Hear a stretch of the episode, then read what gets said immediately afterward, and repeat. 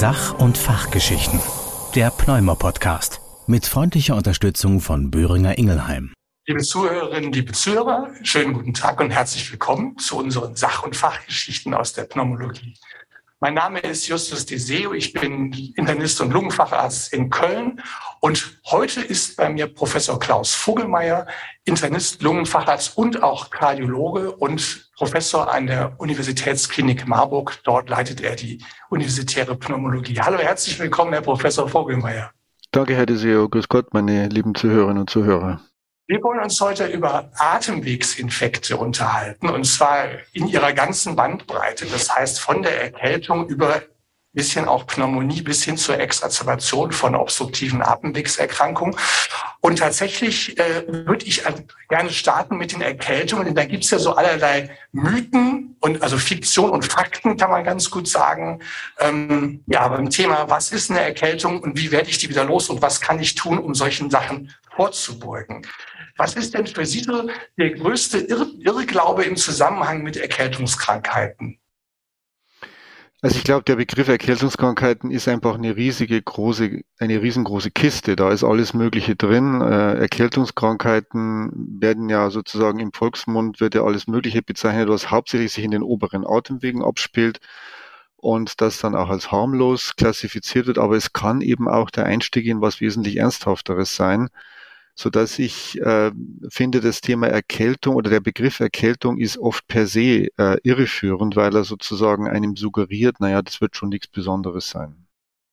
Und dann gibt es auch noch das Gegenteil, ne, dass jemand sagt, Grippe und das ist ja als Influencer etwas, was wir sehr ernst nehmen. Aber häufig meint derjenige ja einen banalen Atemwegsinfekt und sagt, ich habe die Grippe und alle sagen, um Himmels Willen. Ne? Genau, das ist, äh, das ist auch äh, ein Phänomen, das ja interessant ist eigentlich, dass da so eine Art Verwirrung der Begriffe stattfindet und eben dann eine, eine relativ harmlose Infektion der oberen Atemwege, die vielleicht ein bisschen Symptome auch des Gesamtorganismus auslösen kann, verwechselt wird mit einer wirklich durchaus sehr bedrohlichen Erkrankung wie der Influenza.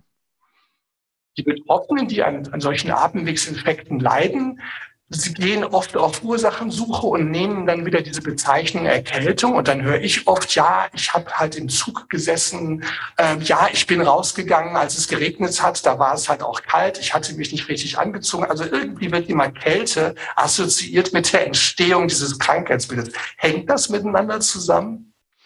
Ja, das ist eine sehr gute Frage. Es gibt zumindest Daten dafür, dass in der kalten Jahreszeit diese Infekte vermehrt auftreten.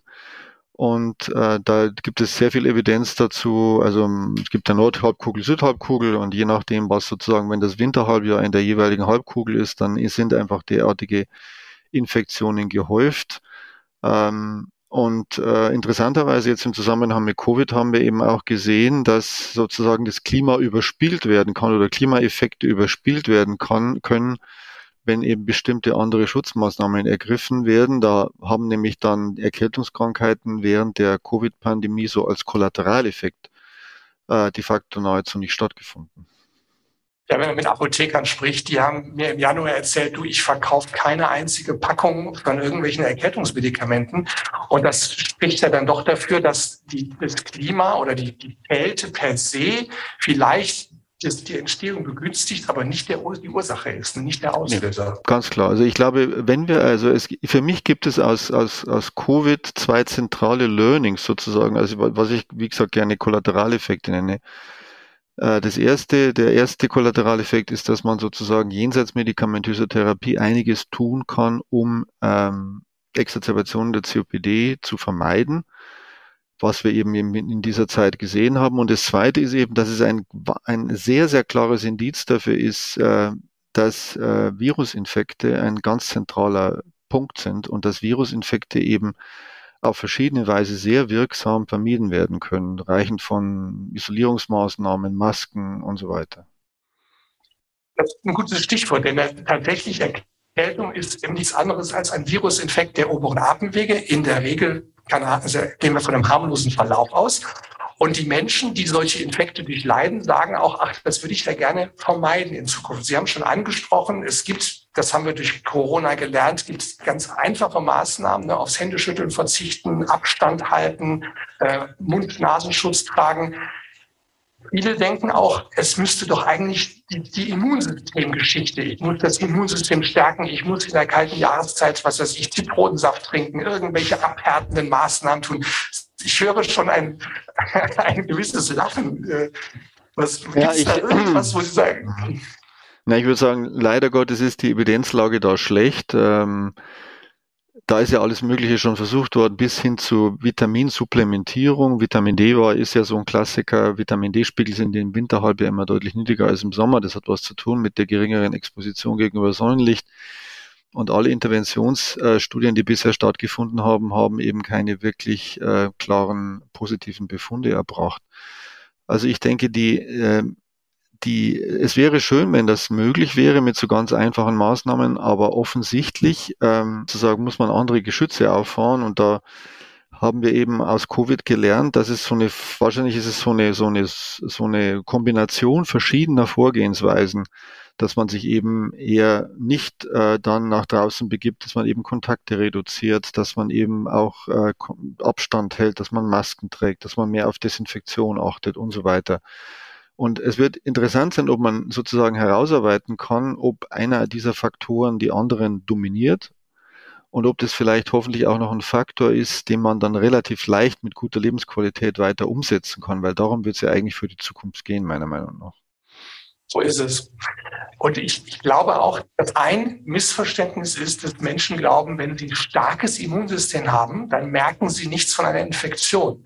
Wir wissen an sich ja, dass es umgekehrt ist. Jemand, der ein, also kein Immunsystem hat, der merkt's nicht und der stirbt auch dran. Also das ist ja das, das, das Dilemma ist ja im Grunde, wenn ich eine starke Abwehr habe, dann macht die auch entsprechende Symptome, denn das, was man spürt, ist ja in der Regel die Abwehr. Ich spüre die Apoptose, ich spüre die wunde Schleimhaut, die eben durch natürliche Killerzellen dezimiert wird, infizierte Zellen werden getötet und das merke ich. Und wenn ich dann sage, ja, ich stärke meine Abwehrkräfte, heißt das ja nichts anderes als genau das, was ich da spüre, habe ich immer noch das fällt ja nicht ja. weg. Ne? Also letztlich geht es immer um das Thema, steht sozusagen die vom Körper ausgelöste Reaktion, also auf gut Deutsch eine Entzündung, steht die in einem vernünftigen Verhältnis zum Auslöser.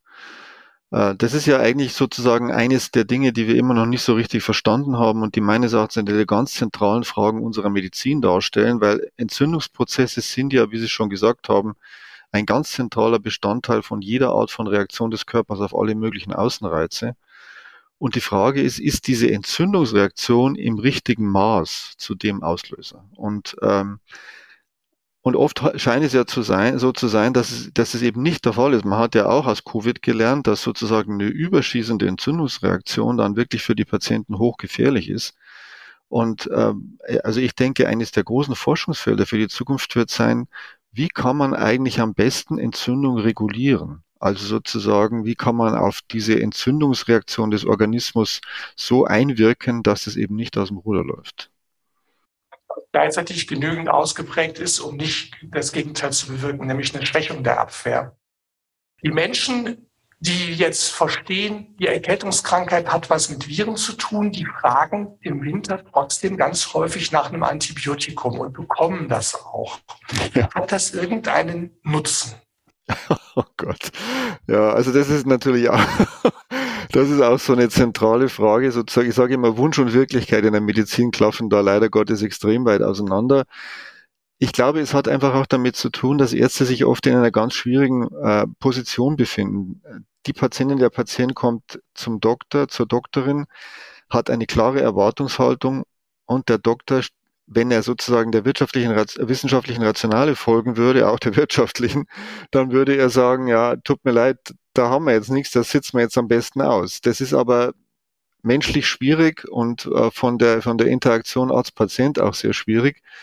Und wir haben einfach nur wenige Konstellationen, wo wir, wo wir Antivirusmittel äh, einsetzen können. Bei der ganz frühen Formen der Influenza, wenn, wenn die äh, Anamnese noch sehr kurz ist, kann man sowas ja machen. Ähm, aber ansonsten sind uns ja mehr oder weniger da die Hände gebunden. Und ähm, das he heißt also in der Konsequenz, ja, was macht der Doktor dann, die Doktorin? Sie, sie weicht eben dann auf das aus, was man verordnen kann. Und das sind eben Antibiotika. Das ist ein Reflex. Für mich ist es auch oft ein Pavlovscher Reflex. Aber wenn man wirklich die, die wissenschaftliche Rationale hinterfragt, hinterfragt, dann ist die dünn oder nicht vorhanden. Es gibt tatsächlich Patienten, die kommen zu mir und die sagen, ich habe jetzt vier verschiedene Antibiotika bekommen, jetzt schreiben Sie mir bitte mal das Richtige auf. Und in dem Gespräch, in dem ich versuche zu erklären, dass wenn vier nicht funktioniert haben, das nicht an der falschen Selektion liegt, sondern daran, dass das Prinzip nicht greift, es ist frustrant. Noch blöder, es gibt eine Arbeit aus England, die haben in Hausarztpraxen dann gesagt, pass mal auf, dann gibt dem Patienten doch eine Informationsbroschüre mit. Da kann er sich durchlesen, warum man das nicht macht bei einer Erkältung. Ergebnis war, keine zufriedeneren Patienten, was man sich ja erhofft hatte, aber mehr Rückfragen. Und das war praktisch ein Schuss nach hinten. Das will der Arzt natürlich in der Erkältungszeit gar nicht in der Praxis, dass er jetzt noch mehr Leute hat, die wiederkommen, weil sie noch eine Frage haben. Also das Konzept informieren, um dieses Problem zu lösen, hat zumindest in dieser Studie nicht, nicht getragen, nicht verfangen.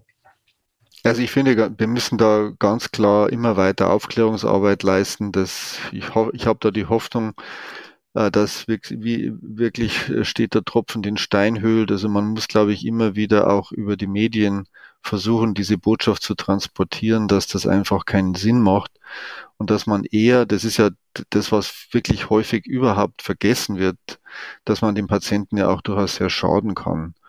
Aber wenn man Antibiotika einsetzt, es reicht von Resistenzentwicklung bis hin zu gastrointestinalen Unverträglichkeitsreaktionen. Es gibt auch pseudoallergische Reaktionen und dann sehr unangenehm und auch gefürchtet ist diese Clostridieninfektion, die ja dann oft auch sehr langwierig sein kann und schwer zu behandeln.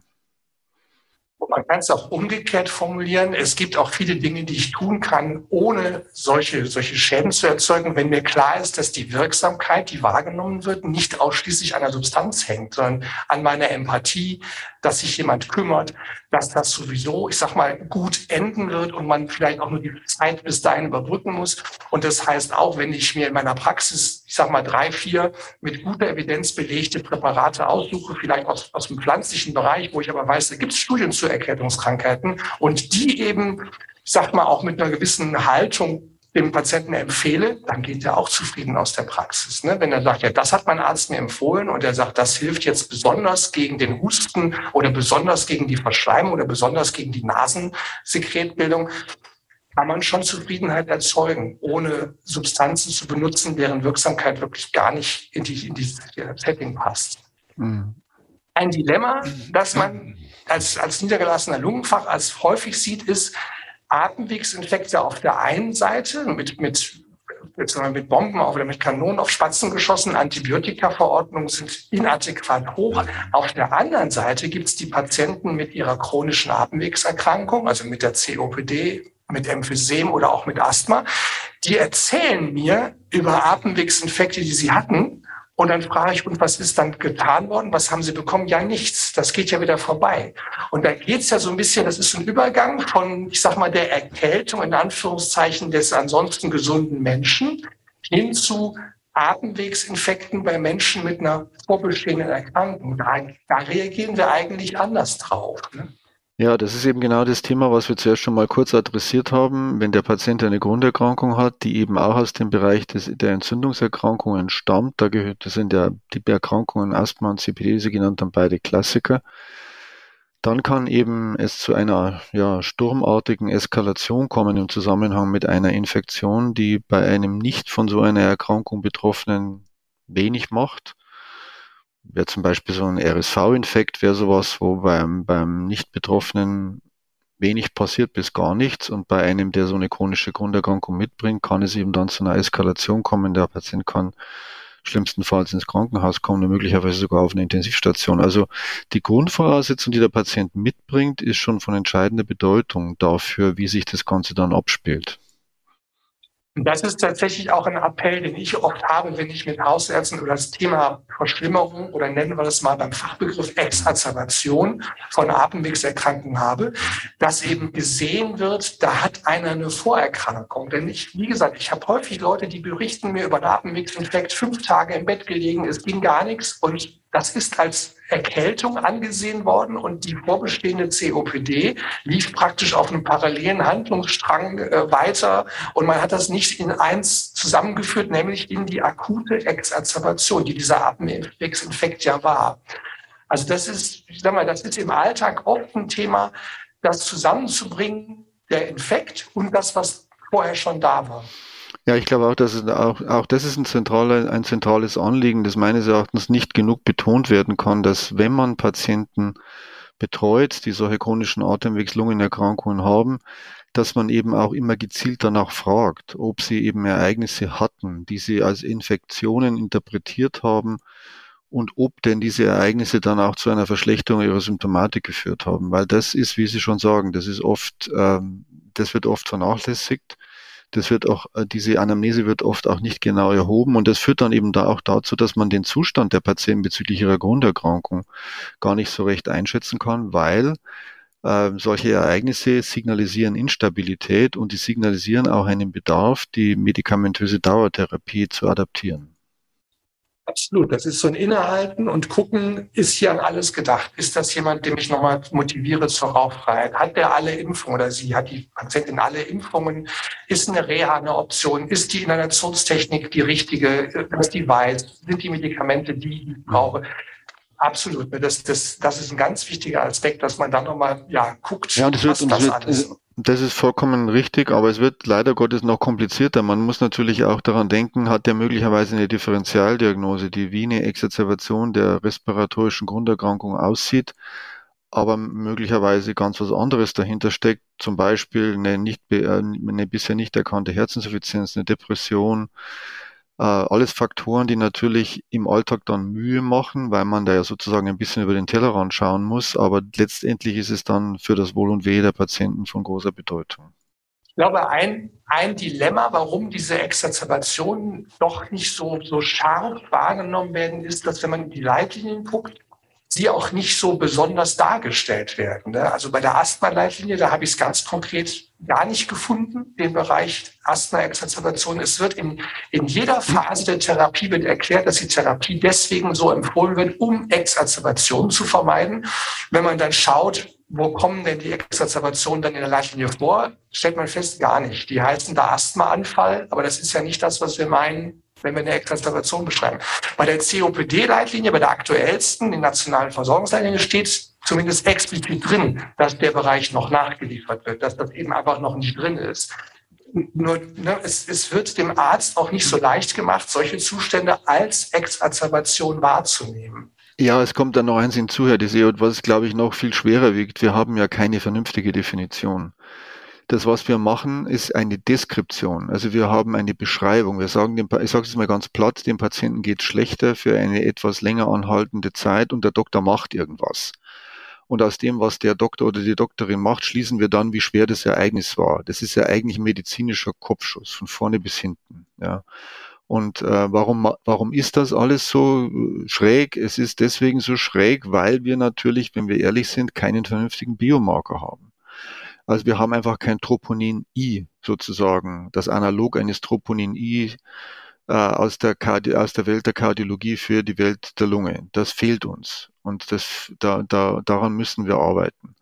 Und ich glaube, was wir uns auch angewöhnen müssen, wir müssen uns einfach ein Regelwerk geben, wenn ein Patient mit so einem Problem kommt, was man anschauen muss, um sagen, zu sagen zu können, ja, der, ich glaube jetzt, der hat eine Exazerbation und ich muss das und das machen. Ich glaube, das ist ganz wichtig, dass wir uns da selber ein bisschen sozusagen in die Pflicht nehmen, selber uns disziplinieren und ähm, so eine Art Minimalkatalog zumindestens abarbeiten. Das ist tatsächlich das Dilemma. Ne? Ich, hab, ich kann Blutwerte bestimmen, aber die sagen mir nichts, weil es, wenn es ein Virusinfekt ist, gerade typisch ist, dass sie eben keine großen Signale finden beim CRP oder bei Procalcitonin.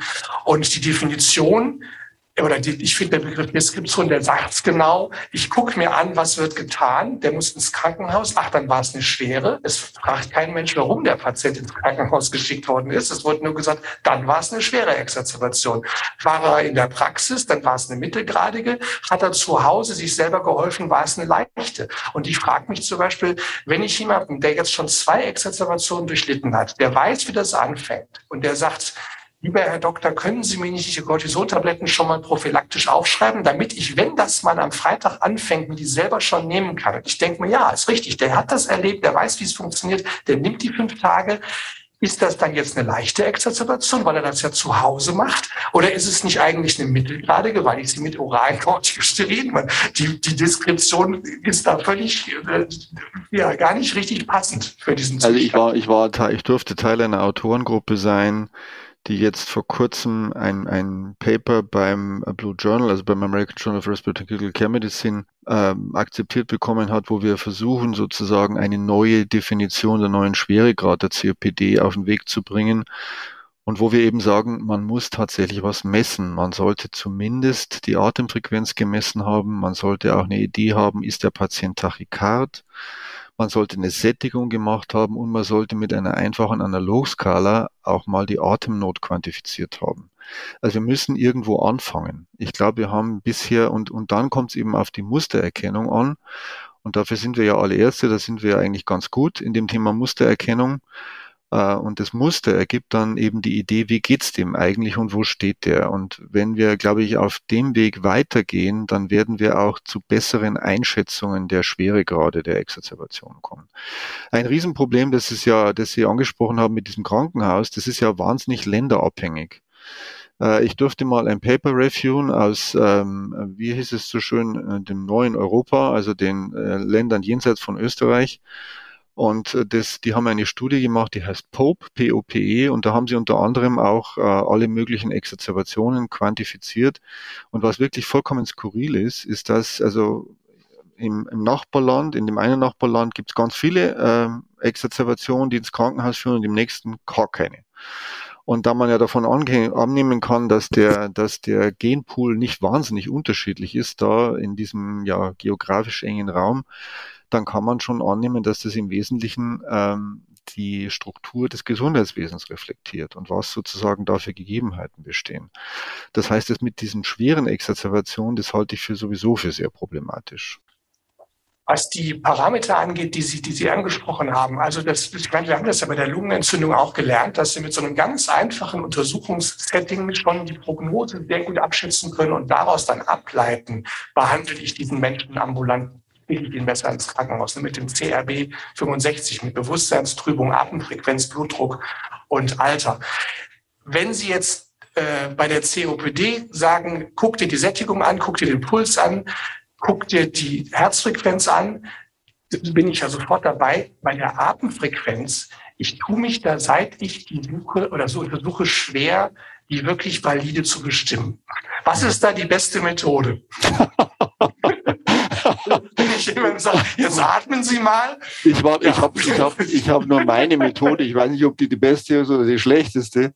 Also ich ähm, mache das immer, während ich äh, Puls und Blutdruck messe, ohne dass der Patient es merkt, sozusagen, messe ich eben auch, nehme ich auch die Atemfrequenz wahr. Also ich glaube, das ist ein wichtiger Punkt, den Sie ansprechen. Man sollte vermeiden, äh, sozusagen den Patient bewusst auf anzusprechen und damit ja von dem Unwillkürlichen ins Willkürliche zu wechseln. Das wird wahrscheinlich einem ein falsches Bild geben. Also man muss es mehr oder weniger, ich sag mal, äh, ein bisschen unbeobachtet tun. Äh, und ich meine, es ist ja letztlich ähm, nicht so nicht so nicht so schwierig. Es kommt ja auch gar nicht auf die genaue Zahl an, sondern ich glaube, es kommt eben sehr darauf an, hat er eine deutlich erhöhte Atemfrequenz oder nicht. Äh, und was hat er für ein Atemmuster? Braucht er die inspiratorische Hilfsmuskulatur? Ich meine, das, das ist ja alles sozusagen Aufgabe, eine Aufgabe, die ein erfahrener Ärztin, ein erfahrener Arzt durchaus leisten kann. Also wenn Sie, wenn Sie sagen Tachypnoe ja, nein, finde ich das wunderbar. Aus meinen Krankenhauszeiten weiß ich noch, dass wir da immer die Atemfrequenz in Zahlen eintragen mussten. Und dann haben wir wirklich überlegt, ja, was, was schreiben wir denn da jetzt? Dass, dass er nicht zu schnell war, das haben wir gesehen. Also das so gesehen, wenn Sie, das wäre perfekt, wenn man sagt, nö, ja, nein. Also es gibt tatsächlich, es gibt tatsächlich Literatur äh, zu dem, also es gibt Studien, die haben sozusagen das evaluiert und haben auch versucht, sozusagen unterschiedliche Schweregrade von Exacerbationen da voneinander abzugrenzen. Und da gibt es Hinweise darauf, dass so eine Atemfrequenz, die 24 und größer pro Minute ist, was ja schon deutlich jenseits des Normalen von 12 bis 16 ist, dass das dann schon signalisiert, dass es dem Patienten, ich sag's mal vorsichtig, nicht so gut geht. Und äh, ob das jetzt 24 ist oder wie auch immer, das ist, glaube ich, nicht so wichtig. Aber eben ein, dass man irgendwo sich, sich äh, vor Augen führt, also wenn der deutlich jenseits des Normalbereichs ist, dann muss ich mir da mal Gedanken machen wenn wir so sehr abheben darauf, dass man Exazerbationen erkennen soll und dass man auch jetzt sich überlegt, und das wird ja wahrscheinlich auch so werden, dass wir die Schwere gerade viel besser fassen können. Das hat ja den Hintergrund, dass wir damit Einfluss nehmen wollen insgesamt auf die COPD, auf die Prognose der, der Betroffenen. Denn da haben die Exazerbationen ja eine ganz entscheidende Rolle. Gar keine Frage. Also die Exazerbation ist sozusagen in Analogie bis hin der Myokardinfarkt des COPD-Patienten ähm, hat auch eine vergleichbare Prognose nebenbei. Das wissen sehr viele nicht. Äh, es wird ja immer so getan, wie wenn eine COPD-Exacerbation eine Bagatellerkrankung wäre. Aber wenn der Patient mal in, innerhalb unseres Systems im Krankenhaus ist er möglicherweise sogar nicht invasiv beatmet werden muss für eine gewisse Zeit, dann ist das schon prognostisch sehr belastend. Also es ist ganz klar so, dass jede Exacerbation, ähm, die erkannt wird, muss, muss wirklich ähm, stringent behandelt werden und es muss dann darüber nachgedacht werden, ist die bisherige Pharmakotherapie und sonstige Therapie, die der Patient hat, wirklich adäquat oder kann man noch was machen, um die nächste Exacerbation zu vermeiden. Also wie beim Herzinfarkt, wo man auch sagt, was können wir tun, damit das nicht nochmal passiert? LDL senken, Diabetes besser einstellen, Tabakentwöhnung, Reha, äh, Diät und so weiter, sind wir bei der COPD eigentlich auch an einem Punkt, wo wir sehr viele Möglichkeiten haben, um zukünftig solche Ereignisse zu verhindern. Die Kardiologen haben den Vorteil uns gegenüber, die sind uns einfach zeitlich äh, 30 Jahre voraus. Die haben mit diesem Thema sehr viel früher angefangen. Sie haben sich sehr viel früher von der Therapie in die Prävention bewegt. Das ist ja etwas, wir sind jetzt gerade in der Phase. Wir sind jetzt gerade in der Phase, wo wir sehr viel mehr an, in Präventionskategorien denken. Und das ist natürlich auch etwas, was wir dann den Patienten vermitteln müssen. Wir müssen ihnen sagen, okay, das werden, werden sie jetzt vielleicht nicht unmittelbar merken, dass es ihnen jetzt sozusagen subjektiv gleich besser geht, aber das und das und das sollten wir machen, um das nächste Ereignis zu vermeiden. Wäre denn die Akuttherapie. Wir haben ja schon gesagt, Exazerbationen müssen wahrgenommen werden. Wir sind auf dem Weg, sie besser zu, zu fassen. Was ist denn das, was der Arzt, die Ärztin akut dann tut? Also bei jeder höhergradigen äh, COPD-Exacerbation ist meines Erachtens das Gebot, systemische Steroide zu geben, keine höhergradig, also keine hohen Dosen, 40 Milligramm Tagesdosis für fünf Tage. Auch nicht, äh, auch mit dem Blödsinn aufhören, dass man dann sozusagen stufenweise die Dosis reduziert, weil dann hört man, kommt man nie raus äh, aus dem Thema und äh, generiert viele Patienten, die dann auf der Dauertherapie bleiben. Also fünf Tage 40 Milligramm und dann Schluss und dann äh, sozusagen äh, natürlich eine intensivierte Bronchodilatation in der Akutphase, wenn der Patient äh, eine schlechte Sättigung hat, dann ist natürlich auch äh, das Gebot gegeben, ihn mit Sauerstoff zu therapieren. Das ist dann auch eine Phase, wo ich wirklich sagen würde, da gehört der Patient auch ins Krankenhaus.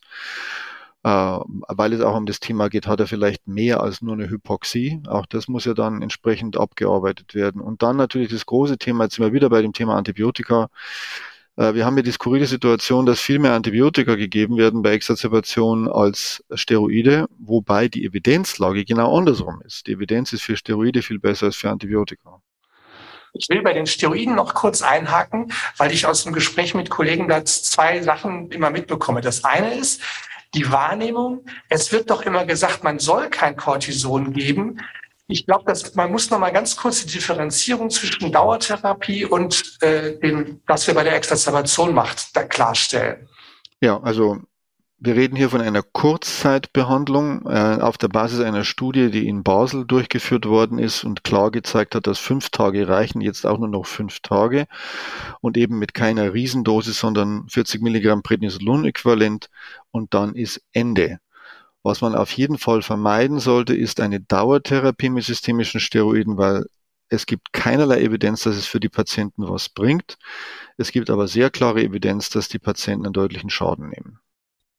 Die, die pragmatische Lösung heißt also Predni 20 N1, das ist eine Zehnerpackung, 200. Dann habe ich für fünf Tage Cortison beschrieben. Ja, genau. Der zweite. Punkt, der, der oft gefragt wird, ist, äh, ja, ich mache das jetzt, ich gebe die fünf Tage Cortison, aber die Leute melden sich und sagen, es ist ja noch nicht weg.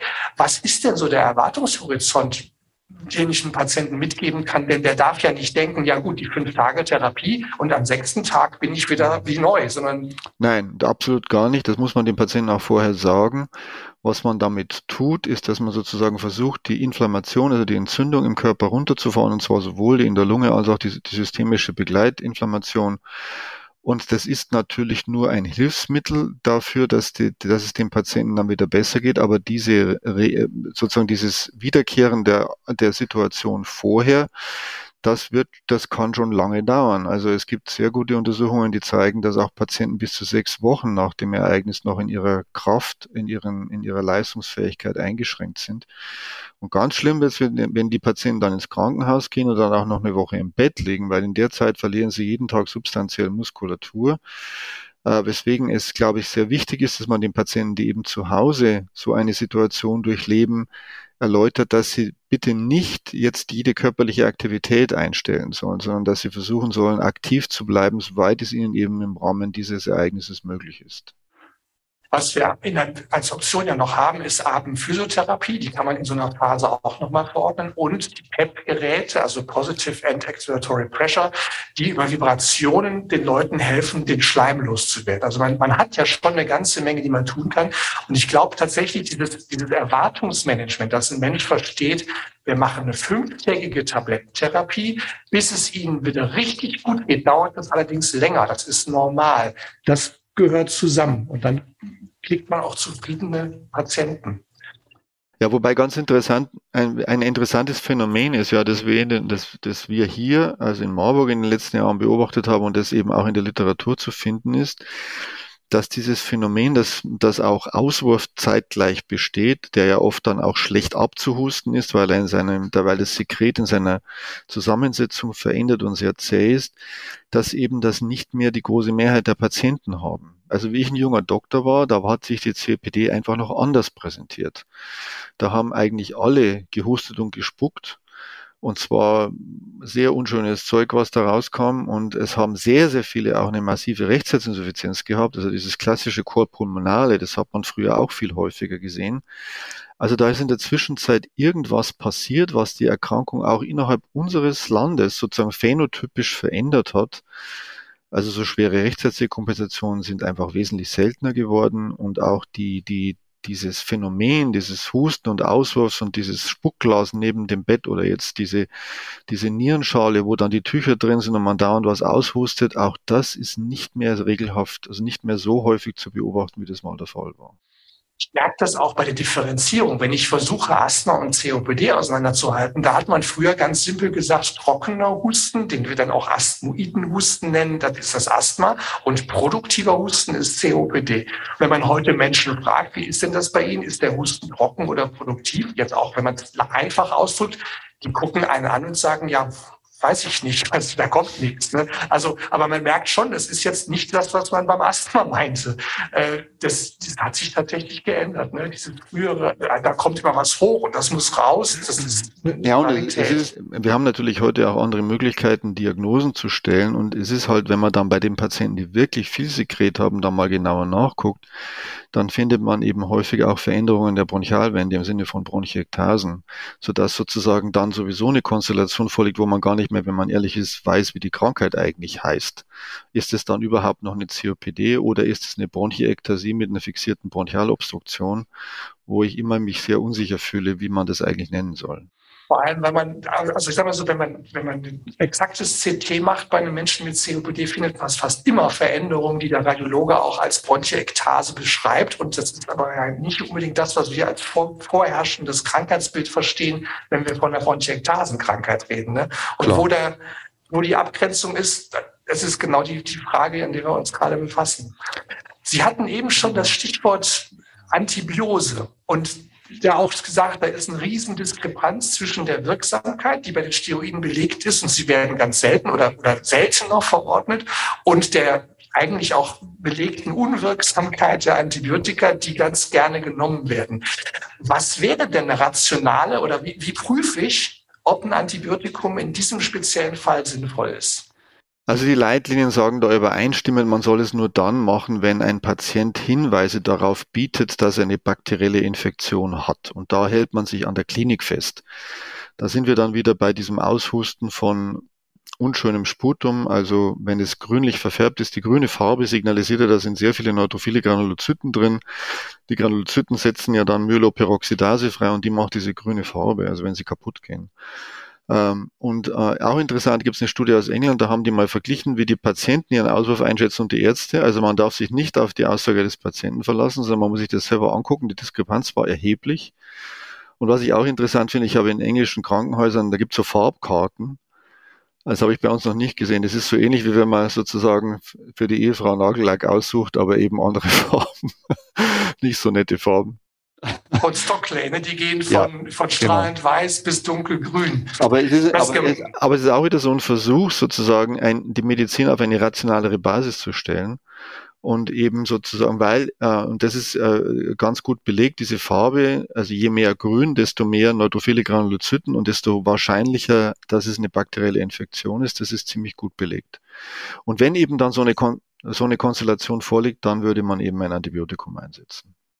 Ist es bei der Sputumfarbe äh, relevant, welchen Sputum ich nehme? Also das, was morgens früh abgehustet wird nach dem Aufstehen oder das, was danach über Tag äh, entsteht? Tja, das ist eine sehr gute Frage. Also es heißt immer, äh, das ist wirklich nicht gut aufgearbeitet. Das ist auch, ich kenne keine Publikation, wo man das wirklich mal sehr systematisch angeguckt hätte, aber nach meiner Erfahrung ist es ganz klar so, dass man, wenn Patienten morgens was aushusten, deutlich häufiger pathologische Befunde findet, als wenn es über den Tag passiert. Offensichtlich äh, gibt es da so, ein, so eine Art Abräumphänomen, dass dann praktisch sozusagen das, was sich über die Nacht ab, angesammelt hat, dann mal weg ist und dass dann sozusagen die, das Verbleibende, was sich im Tag, tagsüber nachgebildet wird, eben nicht mehr so klar mit Bakterien belegt ist als das andere.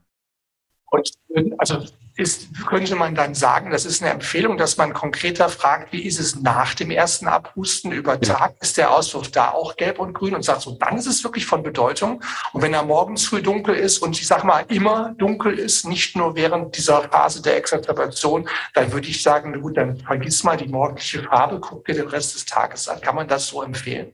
Also ich finde, das ist keine schlechte Mal. Wie gesagt, ich kenne keine systematischen Untersuchungen, aber ich würde sagen, gesunder Menschenverstand würde einem sagen, dass da was dran ist. Das heißt, wir haben die Sputumfarbe als das Kriterium, um zu sagen, äh, ich habe hier einen Hinweis auf einen bakteriellen Infekt. Es gab eine Phase, da haben wir sehr das Procalcitonin auch in den Blick genommen, um diese Frage zu beantworten. Ist das noch so oder? Also ich, wir, wir haben, wir haben für das neue Golddokument mal ähm, die Calcitonin-Frage, also für das 2021er Dokument mal die Calcitonin-Daten ähm, systematisch ausgewertet und die sind leider interessanterweise nicht so gut wie die CRP-Daten. Es gibt ja jetzt, es sind ja im Jahr 2020 zwei größere Studien, einmal in einem ambulanten Setting, einmal im Krankenhaus gemacht worden, sozusagen mit CRP als Entscheidungshilfe von den Einsatz von Antibiotika. Und da hat sich so Cum granusalis gezeigt, so ein CRP so ab 50 ist ein guter Indikator für, eine für einen Antibiotika-Einsatz. Wobei man wiederum sagen muss, da muss man natürlich auch an eine Pneumonie denken, wenn, das, wenn der CRP-Wert zu hoch ansteigt. Also auch diese Differentialdiagnose im Blick haben. Aber für das Procalcitonin haben sich bisher nicht so eindeutige Befunde ergeben, so dass man sagen muss, für dieses Thema Exacerbation einer Atemwegserkrankung ist das, äh, ist das Procalcitonin leider nicht so gut etabliert und mit Evidenz belegt wie für das Thema Pneumonie. Es hat einen praktischen Nutzen. Und zwar ganz simple Geschichte. Da kommt einer und sagt, ja, mir geht's schlecht. Meine Frau hat mich geschickt. Ich soll mir ein Antibiotikum holen. Und man stellt jetzt fest, nach dem, was wir beide besprochen haben, es besteht keine Indikation fürs Antibiotikum. Wenn man den jetzt wieder nach Hause schickt, das funktioniert nicht, weil der zu Hause sagen muss, ich habe das nicht gekriegt. Und dann sagt, was hast du dem Arzt denn erzählt? Wenn ich diesem Menschen Blut abnehme und sage, wir gucken uns das an, wir machen Procalcitoninspiegel und dann schauen wir mal, dann kann der zu Hause schon mal sagen, du, die haben mir jetzt zwar kein Antibiotikum gegeben, aber die haben sogar Blut abgenommen. Das wird dann noch so als alles richtig gemacht. Und wenn dann am nächsten Tag der Anruf kommt, der Wert ist in Ordnung, Ihr Mann braucht kein Antibiotikum. Ach, da bin ich sowieso nicht so für. Also dieselbe Person, die am Vortag gesagt hat, du kommst mir nicht nach Hause, du hustest so schlimm, da muss jetzt was passieren, hol den Antibiotikum, ist am nächsten Tag absolut d'accord, wenn man eben Blut abgenommen hat, das ganze Herz genommen hat und nochmal eine Nacht drüber geschlafen hat. Also dafür, also für, ich will sowieso kein Antibiotikum geben. Ich möchte das gerne jetzt, sag mal, prozedural untermauern. Dafür klappt das ganz gut. Wobei die Procalcitonin-Geschichte ist ja sowieso ziemlich komplex, muss man ehrlicherweise sagen, weil ja diese Idee, alles über 0,5, also je nach Essay, zum Beispiel der Essay, den wir haben, ab 0,5 ist dann relevant und da muss man was machen. Ähm, das ist ja auch abhängig von der Erkrankung, mit der was zu tun hat. Ist es eine septische Konstellation, ist es eine Pneumonie oder eben, wenn wir jetzt über Atemwegsexazerbation, Atemwegserkrankungsexazerbation reden, ist ja wieder eine andere Konstellation. Und das ist dann alles mehr oder weniger Kleingedrucktes, äh, wo man sagen muss, dass dann die Evidenz auch wirklich dünn wird. Das heißt, wir haben letztendlich als Standard den Cortisonstoß. Wir können zusätzlich an Atemphysiotherapie denken, wir können an PEP-Geräte denken. Wir sind natürlich per se symptomatisch, was die Therapie angeht, auch noch äh, mit einigen Sachen unterwegs. Antibiotika-Indikation ganz kritisch prüfen und sie dann bewusst, also mit, mit, mit guten ja, Argumenten dafür oder dagegen entscheiden. Sie sagten ja, und es kommt auch darauf an, dass man sich überlegt, was die Dauertherapie ist. Muss ich da was tun? Wie wäre denn so die, der, ich sag mal, die Eskalation mhm. ähm, der Therapie je, je nach, also immer durch die Exazerbation getrieben?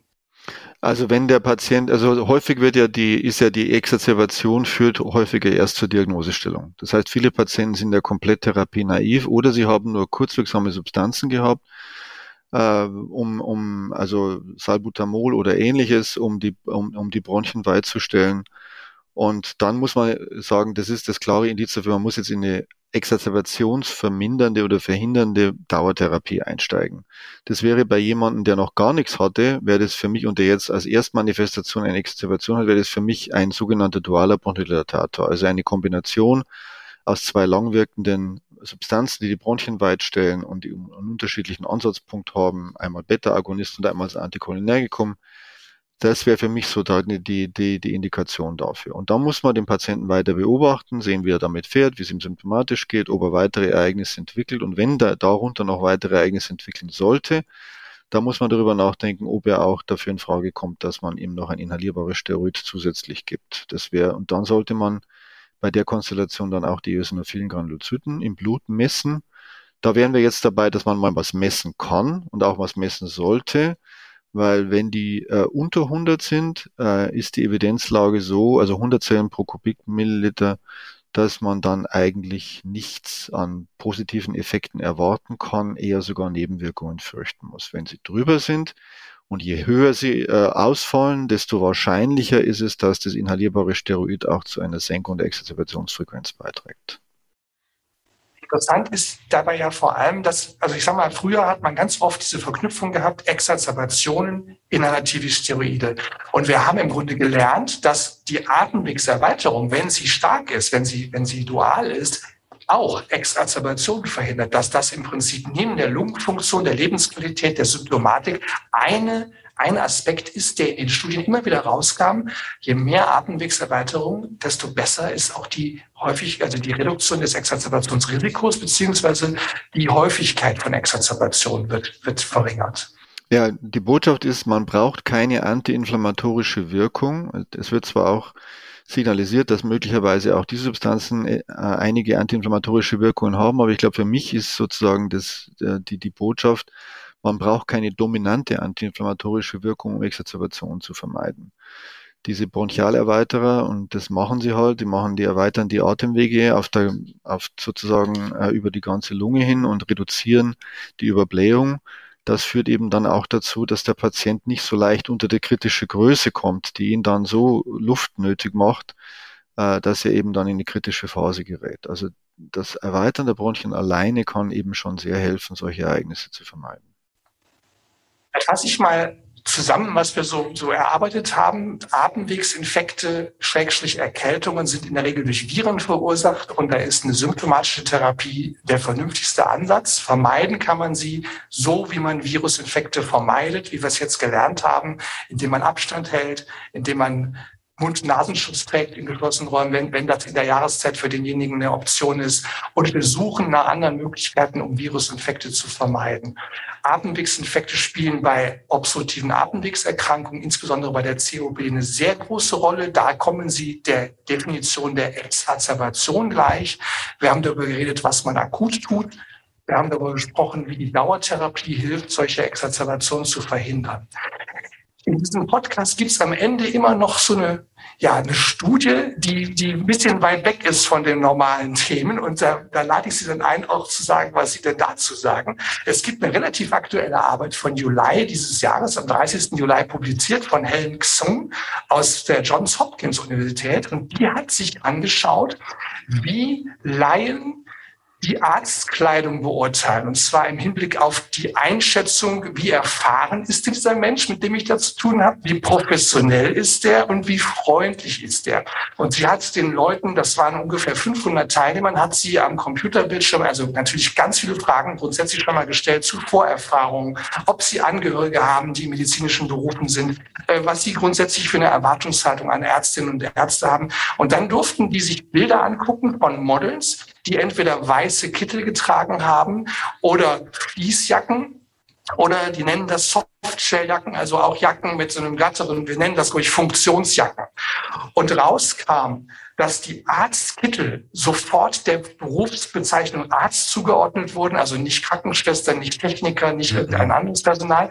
Bei Männern aber auch noch gleichzeitig mit einer höheren Kompetenz assoziiert wurden als bei Frauen und dass Frauen sogar signifikant häufiger trotz des Kittels für Assistenzpersonal gehalten wurden. Die Autoren haben also haben schon gesagt, naja, der Arztkittel ist nach wie vor in der Wahrnehmung der Bevölkerung ein wichtiges Attribut und es gibt einen Gender-Unterschied Unterschied. Es gibt einen Unterschied, wie Frauen und wie Männer wahrgenommen werden, je nachdem, was sie tragen. Dazu. Ja, also da muss ich sagen, das entspricht auch meiner Lebenserfahrung, wie ich ein junger Arzt war in München im Klinikum Großhadern als Schichtler auf der Intensivstation. Da haben die Ärzte und die Schwestern alle die gleiche Kleidung getragen, also einfach diese Blaumänner. Und wenn man dann in so eine Box reinkam zu den Patienten, da musste man sich dann schon mal anhören, jetzt holen Sie doch endlich mal einen Doktor.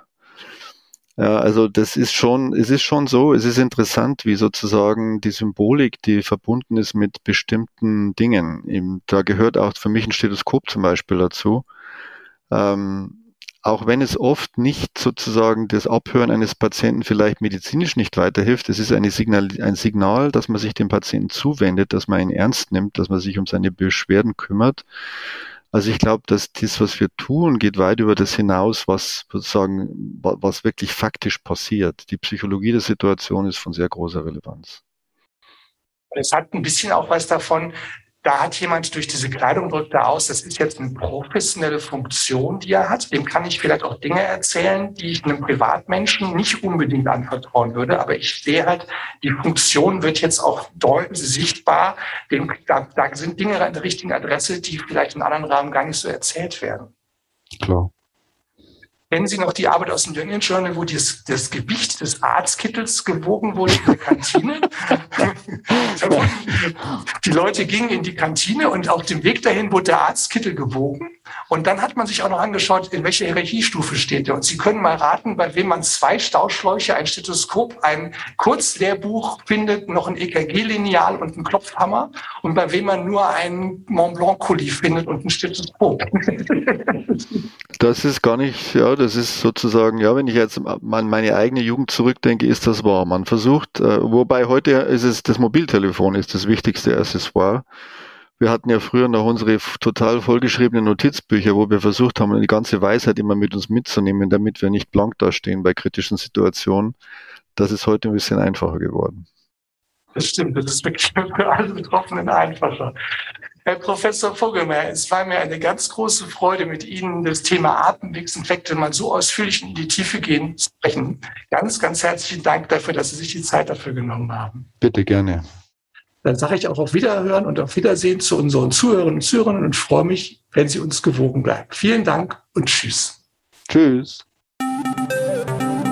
Das war der Pneumer Podcast mit freundlicher Unterstützung von Böhringer Ingelheim.